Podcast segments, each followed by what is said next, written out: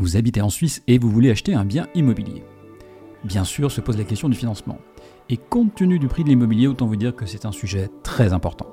Alors comment fonctionnent les prêts immobiliers en Suisse? Quelle est la durée moyenne d'un prêt? À quoi faut-il faire attention quand on emprunte en Suisse? Tout autant de questions que j'ai posées à Thibaut Foucard, fondateur d'Accessial, une société active dans la gestion de patrimoine en Suisse romande. Allez, c'est parti Bienvenue sur Travailler et vivre en Suisse, le seul podcast entièrement dédié à l'emploi et à l'expatriation en Suisse. Nous vous aidons à mieux comprendre la Suisse et à concrétiser votre projet professionnel avec des conseils et des infos pratiques. Résidents, expatriés, frontaliers, écoutez dès maintenant notre spécialiste, David Talerman. bonjour Thibault. Euh, donc on va passer euh, un petit peu de temps avec toi. Tu vas nous expliquer euh, tout ce qui se passe euh, et de nous donner des conseils pour tout ce qui est relatif à l'achat d'un bien immobilier, notamment au financement euh, d'un bien immobilier avec des prêts hypothécaires. Donc, bah, écoute, première question simplement, est-ce que tu peux te, présenter et présenter ta société? Oui, bah, bonjour David, merci de, me recevoir. Donc, euh, Thibaut Foucard, donc, je suis le gérant du cabinet Associal qui est basé à Nyon et à Genève. Donc, la volonté de notre société, c'est vraiment de réellement créer une véritable synergie pour épouser les mêmes valeurs avec nos clients. Donc, on va les guider en fait et les accompagner dans le financement hypothécaire, donc la recherche euh, du meilleur financement, des meilleures conditions, jusqu'à la signature chez le notaire. Donc tout ça couplé à un suivi rigoureux, euh, de l'efficience et de la réactivité. Et c'est ce qui fait aujourd'hui notre force et notre réputation. Avant de parler de prêts, parlons des biens immobiliers. En fait, qu'est-ce que tu peux nous dire des prix des biens? Est-ce que tu as des, idées de prix à nous donner hein, Parce que tout le monde ne connaît pas forcément le marché, donc ça peut être intéressant d'avoir euh, quelques repères. Oui, tout à fait. Donc, comme vous l'imaginez bien, les, prix des biens varient énormément en fonction des cantons, des communes. Donc, actuellement, on vit une période qui est quand même relativement haussière par rapport à tout ce qui se passe. Euh, donc, je pense qu'elle est aussi naturellement euh, assez généralisée. Vous couplez à ça vraiment une pénurie de l'offre. Euh, c'est ce qui mène considérablement à faire grimper les prix. Donc en ce moment, c'est clairement le moment de vendre s'il y, a une volonté. Euh, les prix en général, alors encore une fois, je, reviens dessus, tout dépend du canton, mais si on prend le canton de Genève euh, jusque Lausanne, donc district de Nyon, Terre Sainte, etc., on va être systématiquement supérieur au million. ça va être très compliqué de trouver quelque chose inférieur au, million de francs, ça c'est sûr. Euh, attention aussi quand même un petit conseil euh, à ne pas vendre trop cher, ça c'est très important, euh, même si on peut vouloir profiter de la conjoncture pour une problématique qui est la suivante, c'est que si vous vendez trop cher et que l'estimation de la banque est inférieure au prix que vous demandez, l'acheteur naturellement devra complémenter les fonds propres qui n'étaient pas forcément prévus dans le plan de financement de base. Donc ça veut dire que ça peut compromettre euh, finalement l'achat par l'achat par l'acheteur en fait. Complètement. Et surtout que cette différence euh, ne peut pas être amenée en deuxième pilier. Ça doit être automatiquement euh, des liquidités. D'accord tu ne vas pas te faire que des amis hein, euh, si, tu, dis aux gens de ne pas vendre trop cher leurs biens. Mais, euh, par contre, c'est un, excellent, conseil, je trouve. Euh, alors, on dit qu'un prêt immobilier permet souvent de réduire ses frais de logement, donc notamment son, loyer, hein, notamment parce que la mensualité de prêt sera souvent inférieure au prix de la location. Est-ce que c'est vrai ça? Alors, on va dire que oui, c'est vrai. Donc, étant donné les taux historiquement bas, tu as tout à fait raison par rapport à ça. Euh, cependant, ce qui va parler pour répondre à cette question, c'est les chiffres. Euh, donc, ça donne vraiment matière à faire des calculs. Euh, lorsqu'on fait un accompagnement, on va automatiquement calculer l'impact fiscal sur le revenu imposable, l'impact sur la fortune imposable, et on va calculer bien sûr aussi bah, le loyer hypothécaire en comparaison avec un loyer actuel. Alors, c'est sûr qu'aujourd'hui, si tu bloques un taux fixe à 10 ans à 1,85. Euh, alors après, encore une fois, ça donne matière à des calculs, je reviens vraiment là-dessus, mais c'est vrai que dans la majorité des cas, on va être inférieur à un, loyer, en fait. Ça, c'est une certitude. Ah, ça, c'est vraiment un, grand apprentissage, justement, pour les personnes qui ne connaissent pas très bien le marché. C'est, voilà. Après, effectivement, la problématique, c'est l'accès à la propriété. Ça, c'est un autre sujet, on va en parler justement un petit peu après. Exactement. Euh, est-ce que, est que, par hasard, tu aurais des exemples de, euh, à, nous, à, nous, donner ou pas, ou pas forcément en tête? La différence loyer, euh, différence loyer et prêt, non? Pas forcément. Alors là, comme ça, il faudrait que je ressorte des dossiers de clients. donc ça va être compliqué. Il faudrait faire des calculs, mais en tout cas, je peux te certifier que voilà, avec la, conjoncture des taux actuels, même si actuellement on est quand même sur une période où c'est occupé à monter hein, depuis quelques temps, et puis ça varie vraiment du jour au lendemain. On est quand même sur, on, va dire qu'on peut diviser par deux, voire par, par trois euh, si tu prends un, loyer euh, sur un bien et que tu prends l'équivalent sur un achat en termes de loyer hypothécaire, on peut diviser par deux, voire par trois la mensualité. C'est énorme. Oui, oui. Effectivement, c'est vraiment, dû à la, conjoncture des taux. Hein. Euh, à l'époque, on était sur des taux à 5, 6% et plus. Là, c'était un autre débat, mais aujourd'hui, c'est sûr que en termes de loyer, on est vraiment sur, euh, on est divisé par deux, voire par trois, selon les, situations clients. Merci Thibault. Euh, alors, quand on s'engage pour un bien immobilier en fait en Suisse, euh, c'est-à-dire que là, je, je m'intéresse à un bien immobilier, je, suis prêt à l'acheter.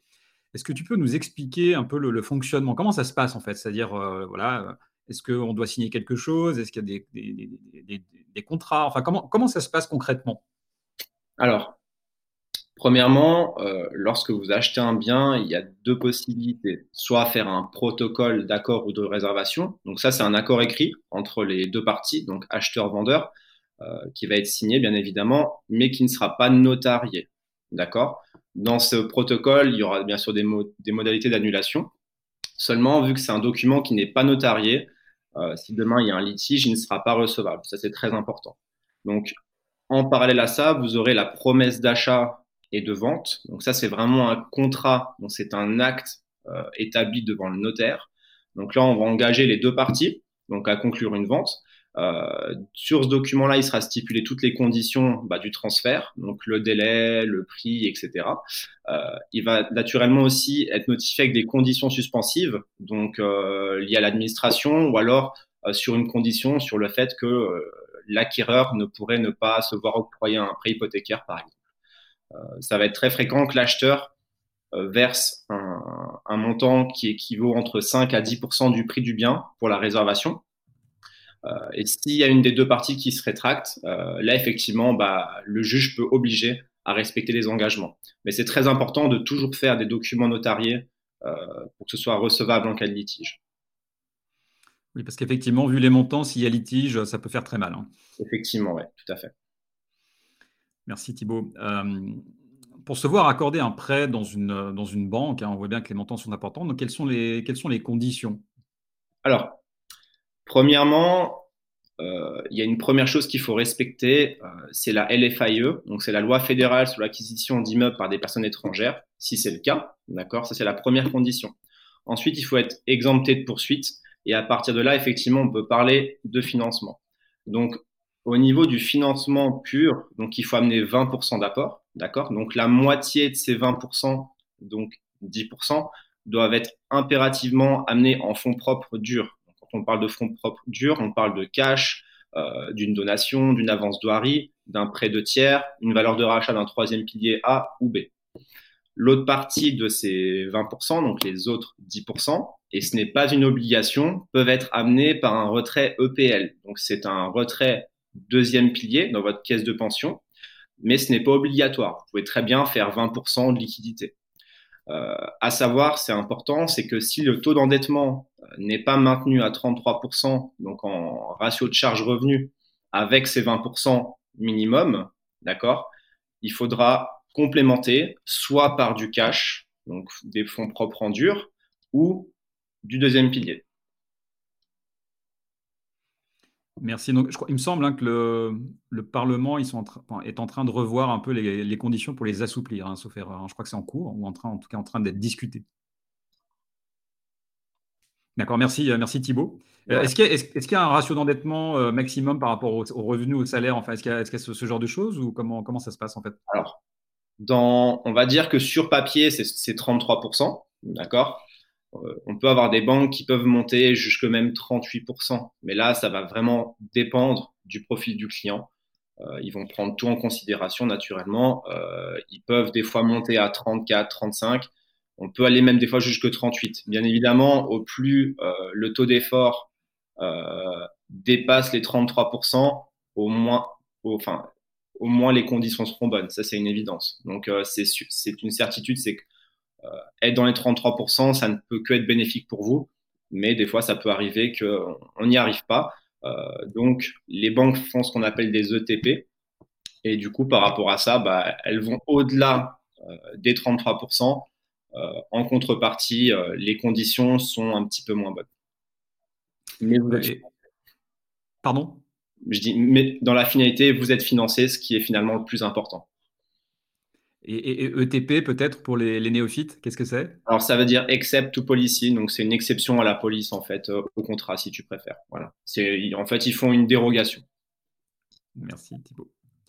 Euh, peux-tu nous expliquer la différence entre la durée du prêt et la durée de taux? Ça, c'est, quelque chose d'assez spécifique finalement au fonctionnement des prêts hypothécaires en Suisse. Euh, qui n'est pas forcément présent dans d'autres pays. Et euh, je pense que ça nous intéresserait de, ça m'intéresserait que tu nous expliques tout ça. Oui, tout à fait. Alors, donc, en fait, la durée d'un prêt en soi, s'il n'est jamais remboursé, euh, vous l'avez à vie. Ça, c'est une première chose. Parce que vous allez payer les intérêts euh, par rapport au, taux que vous avez et le modèle de prêt que vous avez choisi. D'accord? Donc, euh, la durée du taux, quant à elle, en fait, elle va dépendre du modèle hypothécaire. Donc, par exemple, sur une, hypothèque, pardon, sur une hypothèque à taux fixe, donc c'est la plus fréquemment utilisée, euh, là, on va avoir un taux qui va être bloqué et sécurisé entre 1 à 15 ans, selon les institutions financières. Donc là, vous sécurisez par rapport à la hausse, euh, mais vous ne profitez pas de la baisse. Et arrivé au bout, par exemple, si vous avez fixé sur 10 ans, il faut la renouveler. Euh, généralement, c'est conseillé de faire un, point sur l'hypothèque une petite année avant l'échéance euh, pour voir si c'est intéressant de bloquer un taux, donc faire ce qu'on appelle un forward. Euh, ensuite, si le prêt est de type Saron, d'accord? Donc là, c'est un prêt qui repose sur des transactions effectives du marché monétaire suisse. Là, on sera sur des durées qui seront beaucoup plus courtes.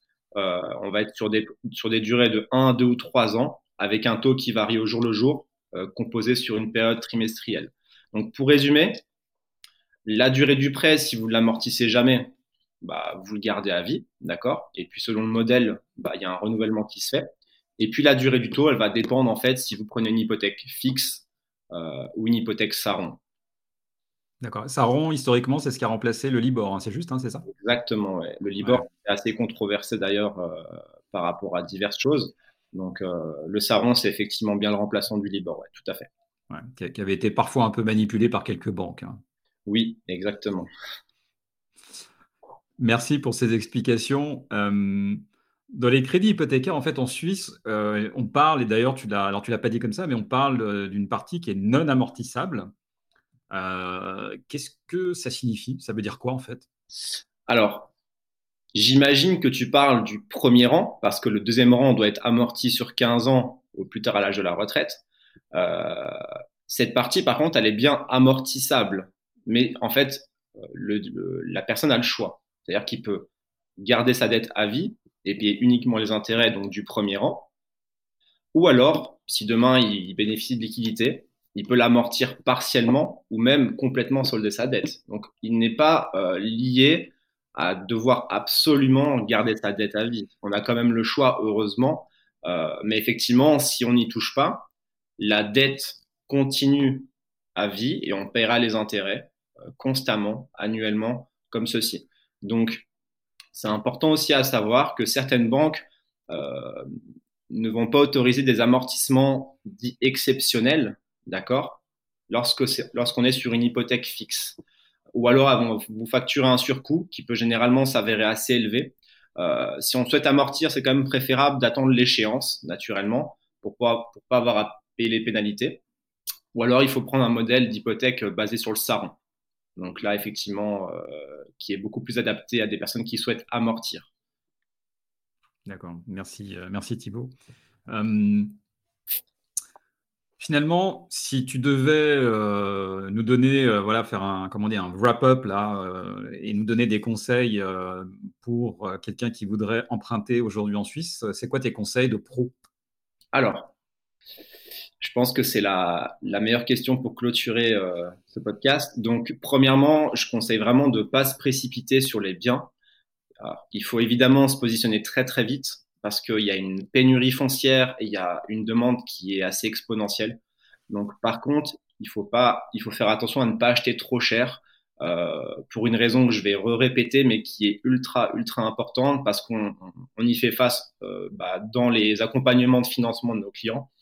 Euh, en fait, pour pas avoir de surprise auprès de la banque, il faut vraiment que le client, lorsqu'il trouve un bien, qu'il le fasse estimer par les banques. Donc nous, ce qu'on fait automatiquement, c'est qu'il y a des personnes, lorsqu'ils ont trouvé un bien, avant qu'ils s'engagent dessus, l'agence immobilière a fixé un prix avec le vendeur. Nous, ce qu'on fait, c'est qu'on va se renseigner auprès des diverses banques avec qui on travaille, comment est-ce qu'elles vont le juger, le considérer, pour être sûr que euh, n'y ait pas de surprise sur le plan de financement euh, qu'on va appliquer sur le client. Ça évitera énormément de surprises parce que ça peut arriver des fois que le client doit complémenter quand même certains montants euh, parce que les vendeurs profitent de la conjoncture pour vendre plus cher.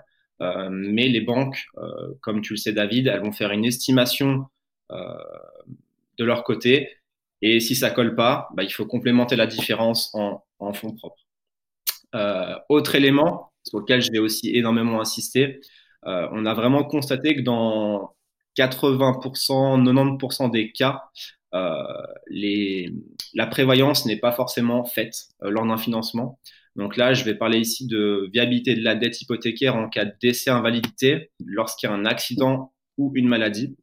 Donc j'ai rencontré euh, beaucoup de personnes euh, qui, dans un cas de prévoyance, bah, devaient malheureusement revendre le bien ce qui n'est bien sûr euh, pas le but lorsqu'on achète.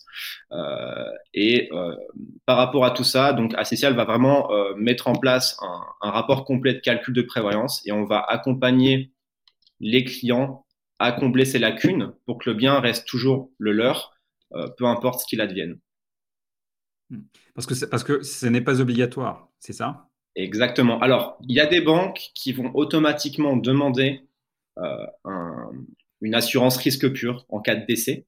Euh, mais ce n'est pas le cas de toutes les banques. Euh, j'ai vu des clients euh, voilà, hors financement hypothécaire qui avaient déjà une hypothèque, donc on se rencontrait pour d'autres choses. Et puis je me rendais compte, je dis, est-ce que la prévoyance avait été faite? On me dit que non. Et puis bah, je me dis, bah, il faut absolument faire les calculs, c'est une évidence. Et on s'est rendu compte dans certaines situations que effectivement, bah, le bien devait être vendu euh, en cas de décès, par exemple, lors d'une maladie ou autre. Donc ça peut être très très problématique parce que naturellement, c'est pas c'est pas le but lorsqu'on achète. Super. Euh, merci Thibaut. Écoute, euh, merci pour ces, ces, ces, conseils. Merci pour tes, tes, éclairages et tes explications. Hein. On, voit bien que c'est quand même un, un système euh, très particulier, évidemment. Hein. Bon, chaque pays, on va dire, a son, a son système, mais particulièrement celui-ci. C'est vrai que moi, je retiendrai euh, principalement, notamment, euh, alors c'est pas le seul, hein, mais le conseil que tu as donné par rapport à l'estimation du bien, parce qu'effectivement, bah, si le bien vaut 2 millions euh, estimés par la banque et qu'on vous le vend 2 500 000, et bien les 500 000, bah, finalement, c'est à vous de les financer de votre poche. Donc voilà, merci en tout cas pour ce conseil c'est peut-être aussi tout ça explique aussi peut-être le fait que euh, finalement il y a un taux de propriétaires en Suisse qui est relativement faible en comparaison, euh, européenne. Évidemment, on le voit bien, il hein, faut quand même un certain niveau, euh, de salaire pour, pouvoir être propriétaire. Quoi qu'il en soit, je te remercie infiniment pour tous ces conseils. je rappelle donc que tu es le fondateur d'Assessial, une société d'ingénierie patrimoniale. Hein, je sais pas, c'est comme ça qu'on peut, le, qu'on peut, le, peut le dire. Cabinet en gestion de patrimoine, effectivement, avec divers départements, fiscalité, financement hypothécaire, euh, prévoyance. Euh, effectivement, tu as tout, as tout résumé. On peut dire ça. Très, très, bien, voilà. Et toi, tu es le l'interlocuteur principal pour toute la partie préhypothécaire. Donc, si vous avez un bien immobilier euh, en vue, la volonté d'acheter un bien immobilier en Suisse, eh bien, dirigez-vous vers Thibaut Foucard il vous saura vous conseiller. Je pense, je pense qu'il nous, en a donné la preuve aujourd'hui. Merci en tout cas. Je te souhaite une bonne journée. Je te dis à très bientôt. Merci beaucoup, David. Bonne journée. À bientôt. Au revoir. Merci de nous avoir rejoints pour cet épisode de Travailler et vivre en Suisse. Abonnez-vous à ce podcast et notez-le. Visitez le site www.travailler-en-suisse.ch pour plus d'informations sur le sujet abordé aujourd'hui et pour accéder à encore plus de ressources et d'informations.